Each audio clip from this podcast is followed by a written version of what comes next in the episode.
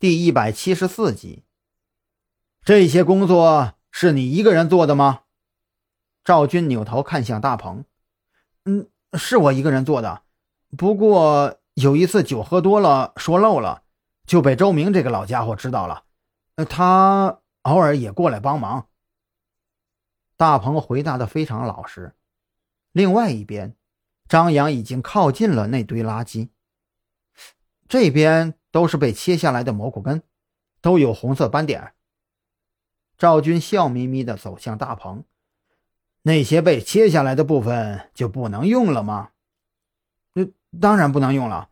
我们老板交代过，但凡有那些红点的地方啊，都必须全部切除。”“那这些东西你给过周明了？”张扬也回来了。大鹏眼神中闪过一丝慌乱：“嗯，没有。”张扬淡淡一笑：“对我们不说真话。”你知道这后果是什么吗？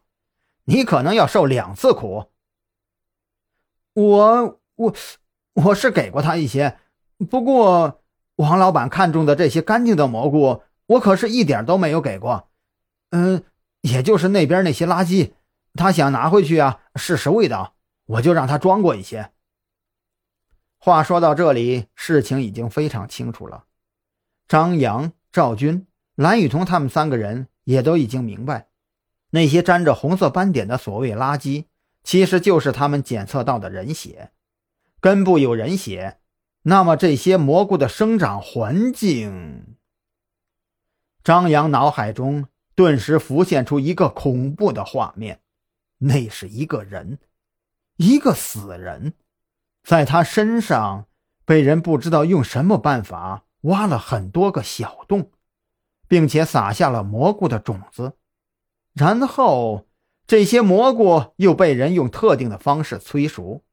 渐渐的，这个人身上开始有一些小的凸起出现，最终，他的身上便爬满了蘑菇。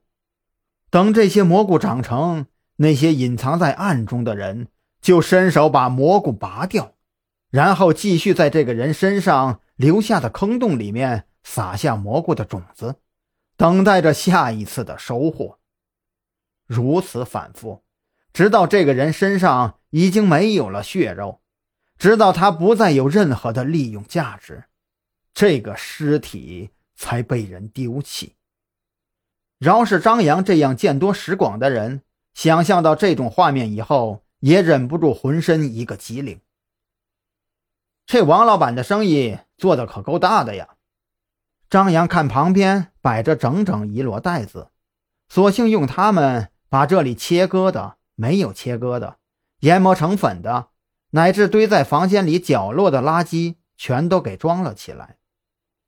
好在这些蘑菇的分量看起来很大，但实际上重量却不是很多，他和赵军两个人完全拿得动。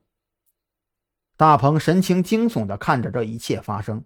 他几度想要阻止，可是终究还是没有把这话说出口来。临走前，他才终于没有忍住：“这里的货都被你们拿走了，我也活不成了。你们干脆在这里把我杀了吧！”“杀了你？